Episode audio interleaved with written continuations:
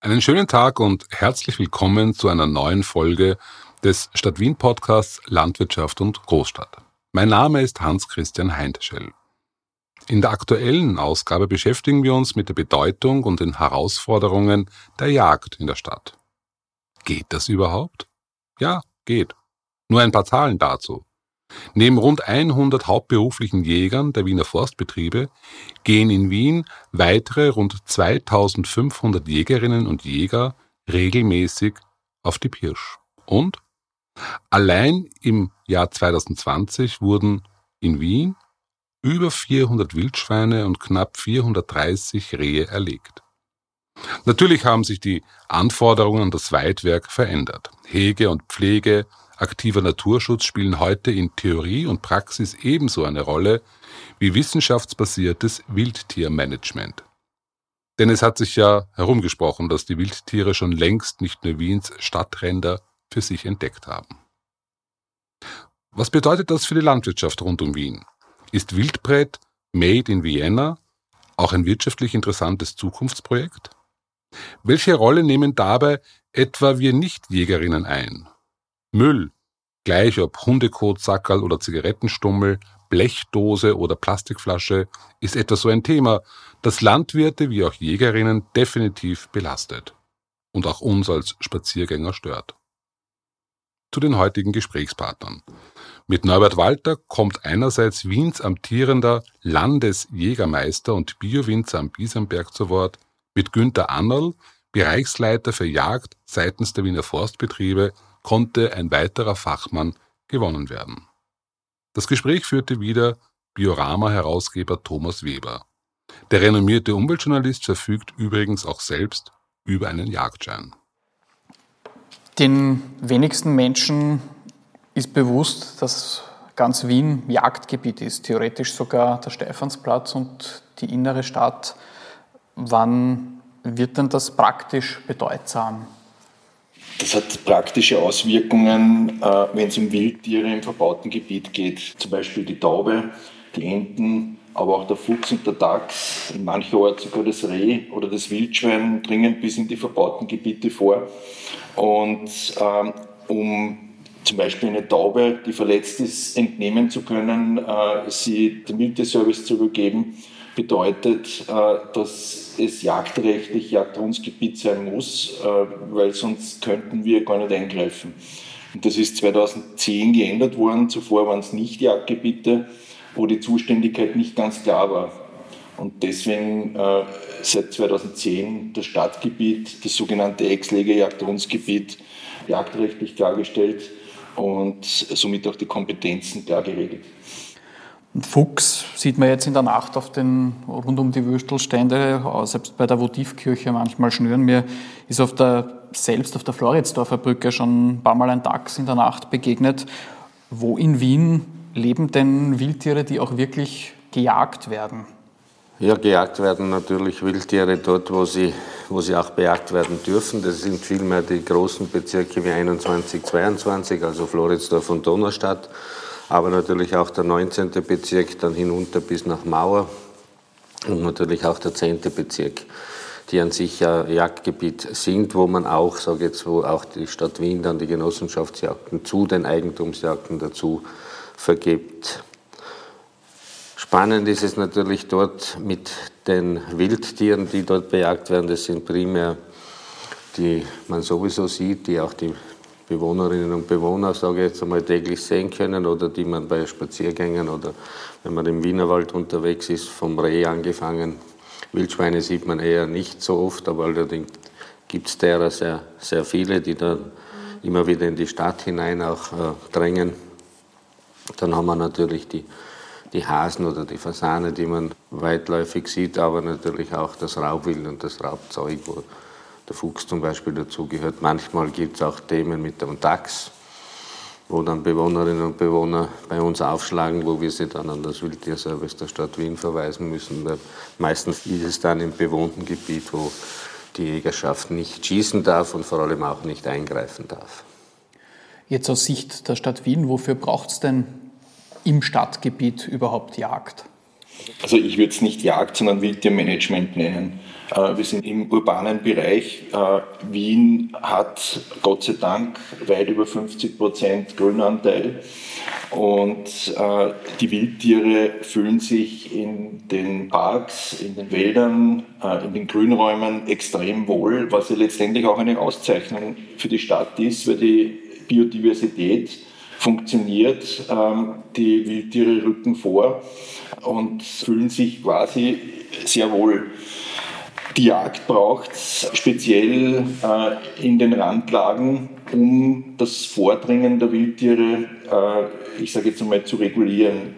Ähm, Wildschweine, Rehe, äh, aber auch der Fuchs oder der Dachs sind einfach in den Randlagen in einer Dichte vorhanden. Die würde man sie nicht regulieren, ich sage jetzt einmal ungebremst ins Stadtgebiet vordringen würde was zwangsläufig dann zu Konflikten, zu Herausforderungen führt mit äh, Anrainern, mit Erholungssuchenden. Äh, wobei jetzt keine Gefahr per se äh, von den Wildtieren ausgeht, sondern vielmehr die Schäden, die sie verursachen. Und äh, genau deswegen braucht es ein Regulativ, braucht es äh, das Wildtiermanagement äh, und da gehört eben auch dazu, dass man selektiv in den Wildbestand eingreift. Wiens Bäuerinnen und Bauern, auf zum Teil deren Land Jagd ausgeübt wird, sind die eher froh drüber, dass auf den Äckern, Wiesen und in den Weingärten gejagt wird oder empfinden die das eher als störend? Also ich würde prinzipiell sagen, dass sie froh sind, dass es die Jägerschaft und natürlich gemeinsam mit der Jägerschaft die MA49 oder das Forstamt der Stadt Wien äh, gibt, wo wir gemeinsam versuchen, das Wild so zu managen, damit es keine Schäden in vermehrtem Maße anrichten soll oder kann. Zusätzlich ist natürlich so, dass äh, die Jägerschaft, das sind die aus meiner Sicht einzig geprüften Naturnutzer, die es in Wahrheit gibt. Und dazu kommt natürlich, dass wir als Jägerschaft auch einen Abschussplan, der gesetzlich hervorgegeben wird, erfüllen müssen. Also wenn die Jagdpächterin oder der Jagdpächter oder natürlich auch der Eigentumsjagdbesitzer muss das erfüllen. Und letztendlich, glaube ich, gibt es ein sehr gutes Einvernehmen mit den Grundeigentümern und mit den Grundbesitzern, wo wir gemeinsam versuchen, allenfalls Schäden hintanzuhalten, allenfalls natürlich auch die Symbiose und die Artenvielfalt in unseren sage jetzt, Wäldern, Äckern und Fluren oder in den Weingärten auch aufrechtzuerhalten. Nichtsdestotrotz gibt es immer wieder auch äh, die Problematik, dass es gerade im Frühjahr zu Fressschäden kommt, vor allem beim Rehwild, wo die, weil sie ganz gerne die jungen Triebe von den Reben abzwicken und abfressen. Und da gibt es schon einmal auch Gegenden, muss man fairerweise sagen. Und das ist natürlich eher dann, wenn es Richtung Häuserbereich rückt, wenn es Richtung bewohntes Gebiet rückt, weil da das Reh bekanntlich ja auch ein Kulturfolger ist. Und dort kann es schon mal sein, dass es auch zu massiven Schäden kommt. Und insofern sehen die Grundeigentümer und die Bäuerinnen und Bauern uns recht gerne, wenn wir zeitig früh morgens oder am Abend durch die, durch die Fluren gehen und, und vor, vor allem erstens den Abschussplan erfüllen und zweitens aber auch wenn, wenn es jetzt vermehrt zu Schäden kommt, dann gibt es ja auch die Möglichkeit, dass man den Abschuss ein bisschen erhöht, um vor allem das ins Gleichgewicht wieder zu bringen. Hat das Forstamt der Stadt Wien, das ja vor allem auch die Wälder des Wasserschutzgebiets der Stadt Wien entlang der Hochquellwasserleitung schützt und auf der anderen Seite auch Wildbrett von Tieren vermarktet, die in diesen Wäldern erlegt wurden, eigentlich häufig andere Interessen als der Wiener Jagdverband, dem es ja unter anderem um die Interessen seiner Mitglieder geht, also der Jägerinnen und Jäger?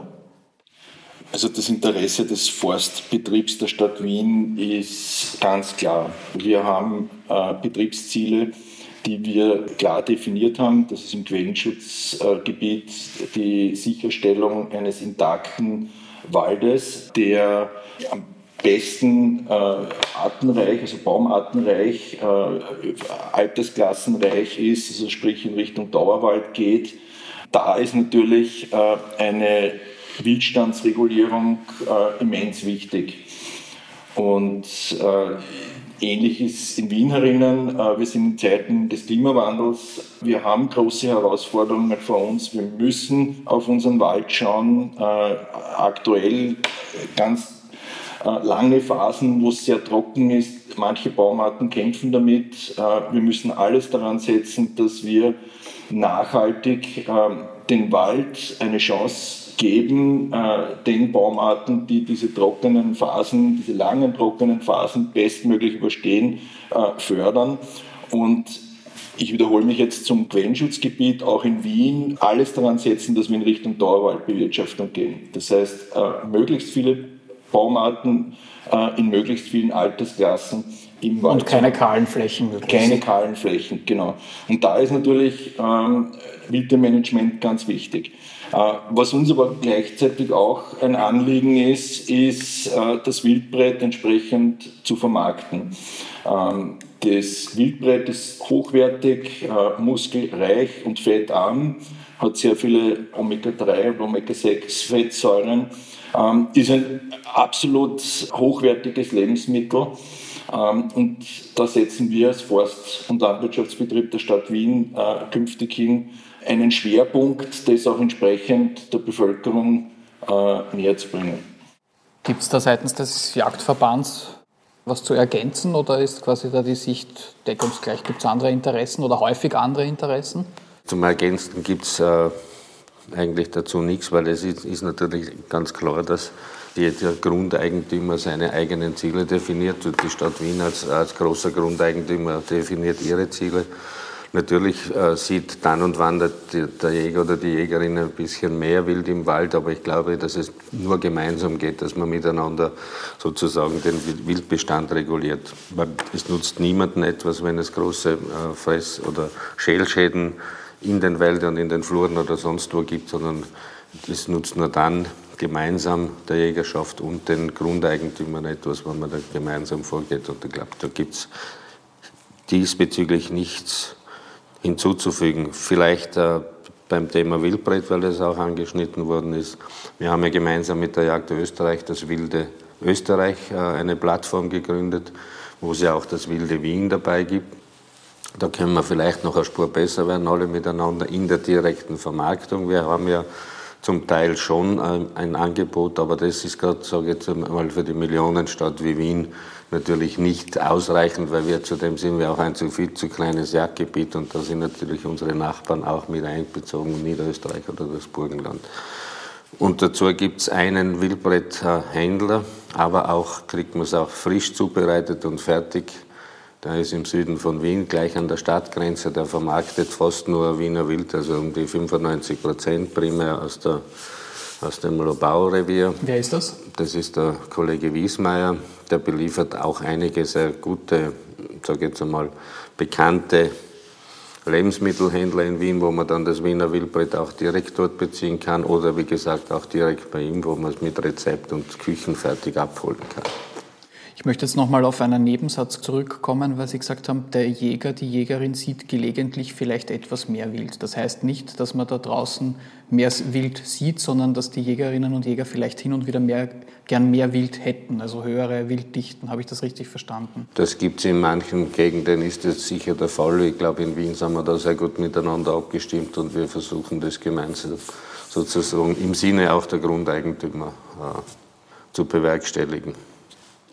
Wir haben jetzt gerade schon eine Empfehlung gehört, wo man Wildbrett bekommen kann, nämlich beim Wiesmeier. Gibt seitens der Stadt Wien eine Empfehlung, wo man Wildbrett von Wildschweinen, Hirschen, Reh aus Wiener Wäldern kaufen kann? Na, ganz eindeutig beim Forst- und Landwirtschaftsbetrieb der Stadt Wien.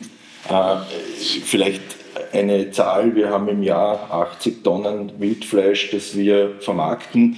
Davon geht die Hälfte in etwa in die Direktvermarktung, das heißt direkt an den Endverbraucher.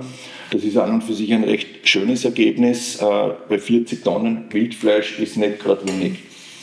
Ich möchte aber gleich vorweg schicken, ähm, wir sind nicht zufrieden damit, sondern wir versuchen zu optimieren und zu verbessern, äh, um gegebenenfalls die zweite Hälfte unserer, unseres Wildbretts auch noch bestmöglich an den Mann oder die Frau zu bringen.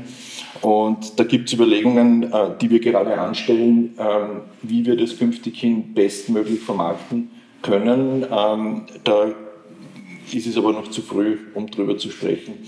da bitte ich um noch etwas Geduld. Wenn ich jetzt äh, Wildbrett nicht selber zubereiten möchte zu Hause, sondern das lieber im Gasthaus essen möchte, was gibt es denn da für Empfehlungen? Worauf soll ich denn da achten? Also es ist in der Regel so, dass viele sowieso ausloben, woher das Wild kommt. Manche, die es nicht tun, da ist am besten, dass der Konsument einfach nachfragt und fragt, woher kommt das Stück Wild. Wir müssen auch so ehrlich sein, wir importieren ja auch also sehr viel Wild aus verschiedensten europäischen, aber auch außereuropäischen Ländern und damit sieht man schon, dass die Nachfrage zum Teil größer ist. Dass sie aber auch zum Teil bei einzelnen äh, Verarbeitern, in, in, ich sage jetzt mal in größeren Verarbeitern, durchaus auch in Würsten und sonstigen Produkten landet. Also am besten ist immer nachfragen, woher kommt das Produkt und es hat letztens einmal einer gesagt, warum man den Gastronomen nicht zumuten kann, dass sie draufschreiben, woher das kommt. Das versteht er nicht. Und ich verstehe es manches Mal auch nicht ganz, weil ich in meiner Buschen schon gemacht habe seit Jahr und Tag und lobe das aus, woher das Produkt kommt. Und der Gast oder der Konsument äh, nimmt es oder nimmt es nicht, sage ich immer. Und da, ich finde, da gehört da einfach ein bisschen mehr Ehrlichkeit auch dazu, weil ansonsten, wenn man da allalong auf der Strecke bleiben, nämlich mit allen Produkten, die aus Landwirtschaft oder aus Flur und Wald kommen. Jetzt hat die, die Stadt Wien einen recht ganzheitlichen Lebensmittelaktionsplan niedergeschrieben und verfolgt ihn. Und da geht es neben dem Versuch, Abfall und, und Food Loss zu vermeiden, auch darum, dass regionale Lebensmittel verstärkt in öffentlichen Kindergärten, Schulen, Spitälern und Pflegeheimen zum Einsatz kommen. Ist Wildbrett da auch ein Thema? Also grundsätzlich muss man sagen, und ich möchte es noch einmal hervorheben zu dem, äh, was du vorher gesagt hast, Regionalität und Nachhaltigkeit ist ganz wichtig. Ähm, und das ist letztendlich das Asset, das wir haben, äh, dass wir das Wildbrett, egal ob vom Reh, Wildschwein oder Rotwild, äh, regional zur Verfügung stellen können. Das ist, glaube ich, ganz wichtig. Zudem, ich habe es zuerst schon gesagt, ist die Qualität des Wildbretts immens hoch. Ja, äh, zu dem, was ich zuerst gesagt habe, auch ganz wichtig, äh, Wildfleisch ist absolut medikamentenfrei. Ja.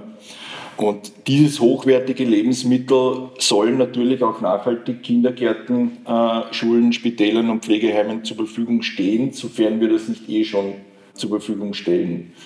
Ähm, das ist ganz wichtig. Äh, Wildbrett äh, darf in Wirklichkeit als Lebensmittel nirgendwo fehlen, weil es gibt fast kein besseres Fleisch wie Wildbrett. Also um Wildbrett ernten zu können, braucht es die Jagd. Jetzt hat sich in der Pandemie die Freizeitgestaltung der Wienerinnen und Wiener noch stärker naheliegenderweise auf die Feldwege und in die Wiener Wälder verlagert. Ist da die Jagd überhaupt eigentlich praktisch noch möglich, wenn man weiß, dass hinter jedem Baum ein Wanderer, eine Mountainbikerin oder irgendjemand beim Geocachen auftauchen kann?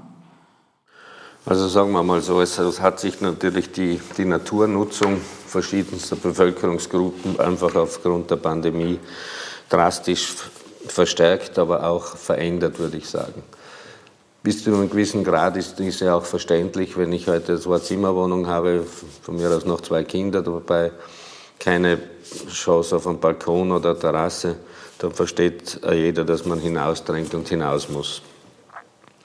Dadurch haben sich natürlich ein paar Themen aufgetan, die es früher vielleicht in dem Maße nicht gab. Dass man einfach nicht mehr, äh, wie soll ich sagen, sich auf den Wegen aufhält, sondern kreuz und quer feldein rennt. Dass man zu jeder Tages- und Nachtzeit, mittlerweile ist es ja auch ein bisschen Sport geworden, dass man ohne Stirn- oder Taschenlampe durch die Wälder rast und, und schaut, dass man möglichst keinen Unfall baut und solche Dinge. Also da hat es Auswüchse angenommen, wo ich mir manches Mal denke, da braucht man eigentlich nicht so viel Verständnis dafür haben. Und ich, da plädiere ich persönlich immer dafür, dass man einfach das gegenseitige, den gegenseitigen Respekt und das Verständnis füreinander aufbringt. Weil letztendlich ist die Jägerschaft draußen, um hochwertiges Wildbrett auf die Teller der Menschen zu bringen, aber auch natürlich äh, die Artenvielfalt insgesamt zu schützen und auch darauf zu achten, dass die nicht einseitig wird. Und andererseits fordern wir halt den Respekt ein, dass wenn man in dem, im frühen Morgen oder am frühen Abend, dass man nicht unbedingt querfeld eingehen muss. Es ist ja für die produzierenden Landwirte auch nicht so einfach, dass wenn fünf oder zehn Mountainbiker dem Feldweg dahin fahren und dann, wenn der Traktor halt vorbeifährt und einfach so tun, als ob sie die Einzigen sind hier. Da muss man einfach untereinander, glaube ich, wieder viel mehr Respekt einbringen, weil da wächst das hochwertige Lebensmittel vor der Haustür. Und genauso sehe ich das auch bei der Jagd. Natürlich ist es insgesamt in einer Zwei-Millionen-Stadt und innerhalb der man überhaupt jagen kann und darf, das ist erstens ein Privileg und da ist es natürlich um einiges schwieriger als im, sage jetzt im Hochgebirge, wo sonst kaum einmal ein Wanderer oder eine Wanderin hinkommt. Und da muss man natürlich insgesamt mit dem, sage ich, mit dem Jagdmanagement natürlich ganz anders auch umgehen.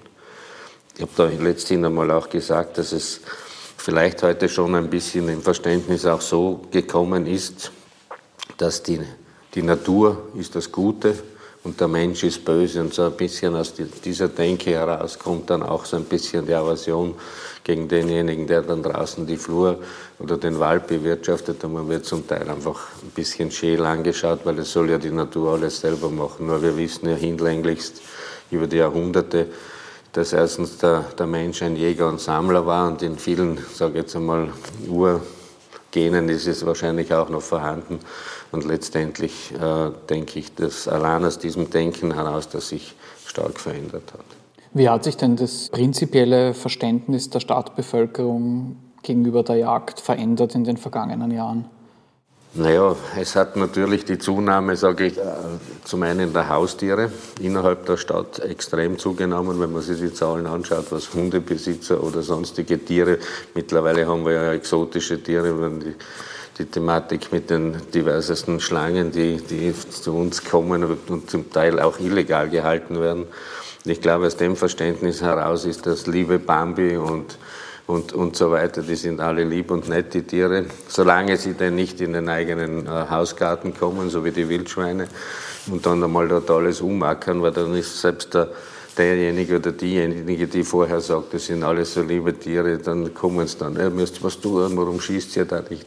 Und ich glaube, da, insofern hat sich das äh, Verständnis ein bisschen umgekehrt. Aber das ist ja nicht nur beim Jäger so, das ist insgesamt in der, in der Produktion der Lebens- und Nahrungsmittelkette so ja auch passiert. Das sprechende Schweinchen Einerseits trägt dazu bei dann natürlich die lila Kuh, wo viele Kinder nicht einmal mehr wissen, dass eine Kuh vielleicht eine brauncheckerte, eine schwarzcheckerte, eine braune, insgesamt eine graue, also gibt es ja eine Vielzahl, dass die ja Milch geben muss und dass die Milch nicht im Supermarkt aus der, aus der Wand tropft, sondern dass da ja viel Arbeit und sonstiges dahinter steht.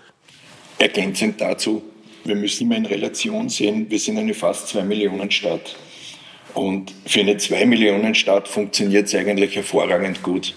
Das sind wirklich Einzelfälle, äh, wo es, ich sage jetzt einmal, ein gewisses Konfliktpotenzial gibt, wo es ein gewisses Unverständnis gibt. Äh, wobei die Einzelfälle würde ich auf beiden Seiten sehen.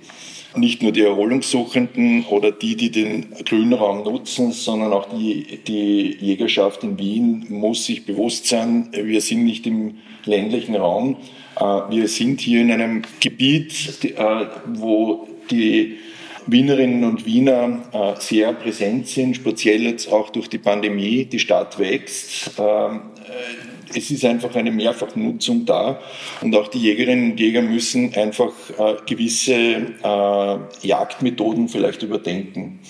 Zum Beispiel? Zum Beispiel ist es notwendig, zwischen Wohnhausanlagen heute noch eine Dreiberg zu machen.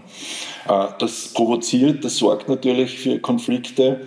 Auf der anderen Seite, äh, der überwiegende Teil der Jägerinnen und Jäger in Wien macht ja das heute gar nicht mehr, sondern versucht im Einklang mit der Bevölkerung, mit den Erholungssuchenden, seine Tätigkeit äh, auszuüben. Und das funktioniert ja auch hervorragend, wie gesagt. Sind Einzelfälle.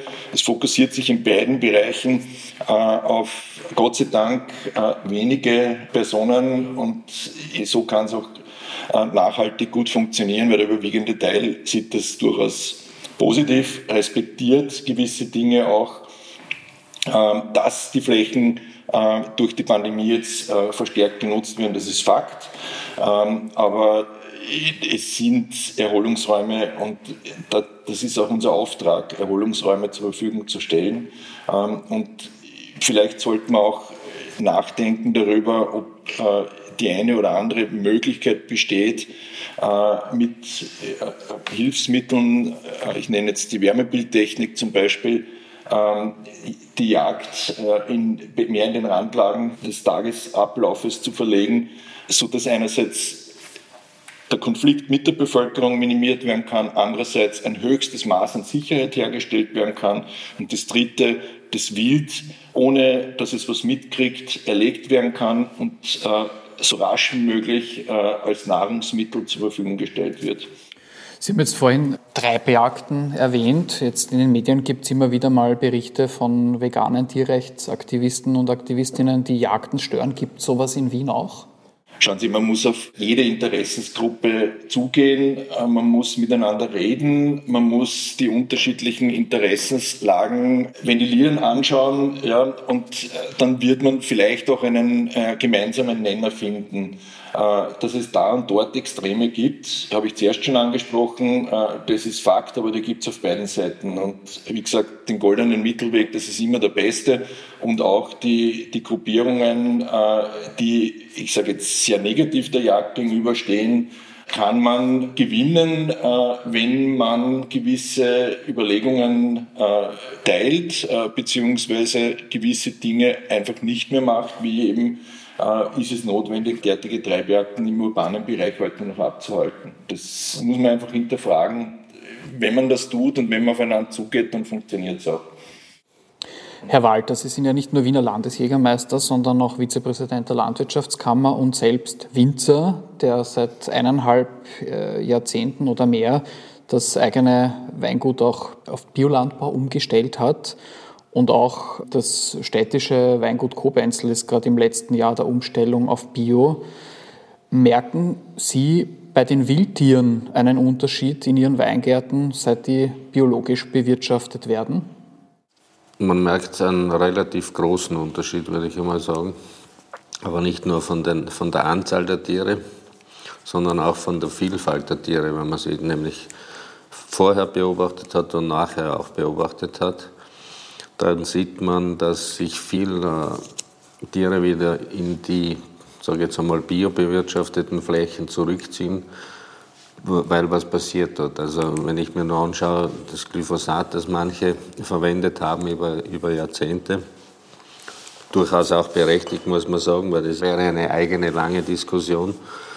Und wo halt dann unter den Stöcken alles kahl ist, wo zwischen den Zeilen, zwischen den Rebzeilen immer geöffnet war, der Boden, da hat es ja nichts sozusagen lange halten können.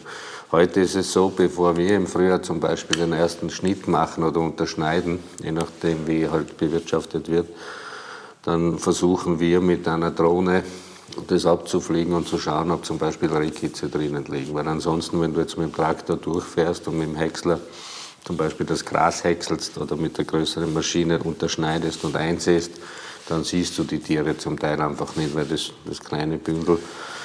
Und so versuchen wir das einmal äh, hintanzustellen und was man ganz deutlich sieht, das ist, die Insektenvielfalt. Wir haben zum Beispiel auch wieder selber begonnen, jetzt mit, mit einer Kollegin, die Bienenstöcke bei uns in den Weingärten aufstellt. Und wenn man sich da anhand des Produktes, der Honig dann aus dem Glas kommt, wie, wie vielfältig der schmeckt, dann sieht man schon, dass sich da ganz enorm viel tut. Zum Beispiel Spinnentiere ist mir aufgefallen. Da gibt es die berühmte Kletterspinne, die macht, sein, die macht jetzt kein, kein Netz, das man allgemein kennt, sondern die macht so ein Netz wie eine Leiter. Das ist eine gelb-schwarze Spinne, und wenn man die, die früher kaum gesehen und jetzt sieht man die wieder recht häufig bei uns, muss man muss ich sagen. Und das ist schon, schon sehr spannend. Natürlich auch durch die Klimaveränderung merkst du aber auch, dass manche Tiere durchaus auch verschwinden, was einfach wärmer wird. Zum Beispiel? Ja, was mir aufgefallen ist, dass wir äh, zum Beispiel, äh, wie heißen die, Schmetterlinge, also nicht, äh, nämlich, ich wollte einen ganz bestimmten, jetzt fällt er mir nicht rein, ist ja egal. Jedenfalls, der ist mir aufgefallen, vor ungefähr 15 Jahren war der noch sehr präsent. Und die letzten fünf Jahre kaum zu sehen. Und mir fällt da noch nicht ein, es ist eh so ein bisschen auch ein Klimazeiger, der nämlich sehr sensibel auf höhere Temperaturen reagiert. Und ich vermute einmal durch die heißen Sommer, dass er da verschwunden sein könnte. Schon bei der letzten Frage, was ist denn dran am Gerücht, dass an den Rändern der Stadt Wien die Wilderei zunimmt? Also das ist die kürzeste Antwort, nichts. es ist tatsächlich nichts dran. Äh, es gibt die Wilderei in dem Sinn nicht. Äh, wir haben auch keine Meldungen, dass irgendwo einmal ein Stück gefunden wurde, das illegal ähm, erlegt worden wäre. Also an dem ist gar nichts dran. Ich würde das auch so sehen. Die einzige Wilderei, die es vielleicht gibt, ist innerhalb der eigenen äh, Jägerschaft. Also mal ein Stück erlegt wird, das halt nicht in den Abschlussplan passt und dann halt verschwindet, sagen wir mal so. Jetzt gibt es viele, wahrscheinlich vor allem ältere Zeitgenossinnen und Zeitgenossen, die gewisse Vorbehalte gegenüber Wildbrett haben, was den Geschmack angeht. Der hat sich aber auch verändert in den letzten Jahren und Jahrzehnten. Also ich glaube, es ist ganz wichtig zu erwähnen, dass sich die Wildbretthygiene in den letzten 25, 30 Jahren massiv verändert hat. Hat man vor 25, 30 Jahren äh, oft nach einer Treibjagd die Hasen äh, ein, zwei, drei Tage irgendwo in einer Hofeinfahrt hängen gehabt. Das war damals Standard, kann man fast sagen. Ähm, werden die heute nach höchsten hygienischen Standards sofort äh, weiterverarbeitet. Das heißt, ausgenommen, äh, sie kommen in die Kühlung. Äh, es ist sichergestellt, dass das Wildbrett nicht zu verderben beginnt. Ähnlich ist es beim Schalenwild wie Rehwild oder auch Schwarzwild, äh, wo früher einfach, was die Hygiene betrifft, ganz anders äh, umgegangen wurde. Da hat man oft am, am Abend beschossenes und erst am nächsten Tag in der Früh gefundenes Stück Schalenwild noch in den Handel gebracht. Heute ist das äh, absolut kein Thema. Wenn ein Stück nicht innerhalb von drei Stunden aufgebrochen werden kann, nach äh, dem Erlegen, dann ist es unverwertbar. Und das muss man einfach klar sagen. Ähm, und daher kommt ja auch die ablehnende Haltung äh, gegenüber dem Wildbrett unter anderem. Äh, dieses sogenannte Wildeln, so wie man früher äh, sehr häufig gehört hat, speziell von den älteren Generationen, das ist nichts anderes wie der beginnende Verderbungsprozess gewesen einfach weil die Hygienestandards nicht äh, eingehalten wurden, sie aber auch nicht vielleicht dem einen oder anderen so bekannt waren. Und erst so rund um 1995, 96 sind die ersten äh, Hygienestandards dann gekommen, äh, die sich bis heute massiv verbessert haben. Und heute kriegen Sie kein Wildbrett in Österreich, das nicht alle Kriterien erfüllt äh, am Teller. Das heißt, egal ob Sie es im Handel äh, oder in der Gastronomie kaufen. Sie können 100% sicher sein, dass dieses Wildbrett höchste Qualität ist. Ich denke, jeder der, oder jede, die draußen in der Natur Natur bewirtschaften, ob das Wald, ob das Flur ist, ob das Weingärten sind, ob das Spezialkulturen sind, die, das ist ihr Arbeitsplatz. Da passieren oder da werden Lebensmittel hergestellt. Egal jetzt, ob so oder so oder ob im Wald der, der, der Baum geschlägert wird und dann verarbeitet wird oder ob dort das Wild sich aufhält und, und, und. Und ich appelliere und ich wünsche mir einfach, dass, dass wir uns gegenseitig den Respekt zuerkennen. Der eine ist dem sein Arbeitsplatz im Büro, dem anderen ist er im Wald, auf der Flur oder im Weingarten. Und jeder möchte gerne halbwegs ungestört dort arbeiten können und dass man diesen Respekt einfach insofern wahrnimmt, dass man sagt, ich bleibe auf dem Weg. Ich gehe nicht unbedingt mitten in der Nacht äh, um drei Uhr lärmend durch einen Weingarten oder durch den Wald, wo ich das Wild störe, wo ich unter Umständen einen Jäger, der schon früh draußen ist und, und hören möchte, äh, stört, sondern dass man einfach da gegenseitig Respekt wieder miteinander und dann ist das eine wunderbare Symbiose für Mensch, Tier und Flur und Wald. Ich ergänze das jetzt äh, um einen Punkt, der, glaube ich, auch wichtig ist noch zu erwähnen. Äh, wir bewegen uns dort in einem Lebensraum, äh, in einer intakten Biodiversität. Und dort hat der Müll, den ich äh, in den Wald äh, bringe äh, und dann liegen lasse, nichts verloren. Das heißt, äh, egal ob Wald, Weingarten, Feld, äh, Grünräume, Parkanlagen, der Appell äh, geht ganz eindeutig in die Richtung, bitte nehmen Sie den Müll, den Sie mitnehmen, wieder mit nach Hause und lassen Sie ihn nicht vor Ort liegen. Das ist ganz wichtig, weil letztendlich der Müll auch dazu beiträgt, dass unter Umständen das eine oder andere Wildtier äh, daran dann erkrankt, äh, weil es ihn frisst, äh, weil es sich daran verletzt oder was auch immer. Und das können wir alle gemeinsam vermeiden, indem wir darauf achten, äh, dass die Umwelt möglichst sauber bleibt. Unbedingt. Und ein letzter Satz dazu, bitte auch keine Wildtiere füttern. Das ist ganz wichtig. Dort bitte keine Wildtiere füttern, weil in der Regel ist das Futter, das vom Mensch nicht fachgerecht vorgelegt wird, das falsche Futter und schadet den Wildtieren massiv. Zudem wird das Wild in seinem normalen Verhalten verändert, nachhaltig verändert, was dann wiederum zu Problemen führen kann. Ähm, unterstreicht es auch zu 100 Prozent, äh, Wildtiere sind selbsterhaltungsfähig und äh, brauchen kein Futter. Äh, noch dazu in den milden Wintern, die wir jetzt vorfinden. Es gibt die Notzeit in Wien so nicht, äh, sodass das Füttern absolut nicht notwendig ist. Dann sage ich vielen Dank. Sehr gerne. Das war die fünfte und letzte Episode der Reihe Landwirtschaft und Großstadt. Wir hoffen, dass du jetzt ein bisschen anders über die Stadtränder Wiens und auch über die Herausforderungen und Vorhaben von Wiens Landwirtinnen denkst. Wenn du mehr über das Thema wissen möchtest, dann empfehle ich dir online Infos auf wien.gv.at. Ebenso interessante Infos gibt es auch unter www.stadtlandwirtschaft.wien Und nicht vergessen, der Müll gehört in den Mistkübel und sonst nirgendwo hin. Bis bald.